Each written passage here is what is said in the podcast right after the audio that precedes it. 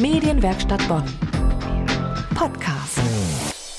Alle zwei Wochen sind wir für Sie da und jetzt bitten wir Sie einmal kurz um Ihre Mithilfe.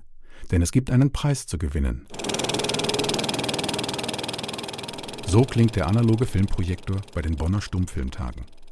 Wir waren im vergangenen Sommer dabei und haben viele der Macher getroffen und ausführlich berichtet. Nun hat unsere Redaktion sich entschlossen, mit diesem Beitrag über eine außergewöhnliche Bonner Institution bewerben wir uns beim Bürgermedienpreis der Landesanstalt für Medien.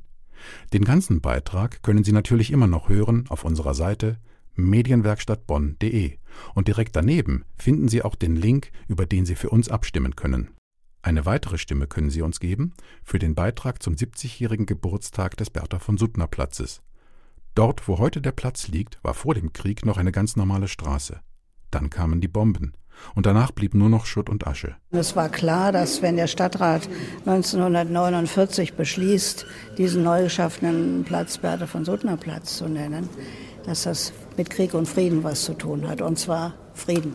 Das war Heide Schütz, die in unserem Beitrag erzählt, wie sie sich für die sogenannte Bertha-Bahn eingesetzt hat, eine Straßenbahn, die ein Jahr lang an die Friedensnobelpreisträgerin Bertha von Suttner erinnert.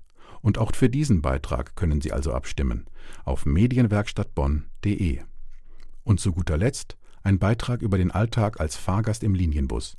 In einer ironischen Glosse haben wir eine Liste von Verhaltensregeln gesammelt, die einem das Leben im öffentlichen Nahverkehr leichter machen. Achtung, Ironie. Deine Tasche oder dein Rucksack haben Anspruch auf einen Sitzplatz. Neben dir. Zehn Taschen sitzen, 15 Menschen stehen. Na und? Deine Tasche ist es dir wert. Also Tipps fürs Busfahren, 70 Jahre Bertha von Suttner und die Bonner Stummfilmtage. Drei Beiträge, die wir aus der Medienwerkstatt Bonn ins Rennen schicken um den Bürgermedienpreis 2020. Wenn Sie uns unterstützen wollen, dann geben Sie uns gerne Ihren Klick auf medienwerkstattbonn.de Vielen Dank im Voraus. Und wenn wir am Ende tatsächlich gewinnen, erfahren Sie es selbstverständlich hier und bei Facebook, Instagram oder in unserem Newsletter, der alle zwei Wochen rausgeht. Also irgendwie bekommen Sie es auf jeden Fall mit. Medienwerkstatt Bonn. Mehr Beiträge auf medienwerkstattbonn.de.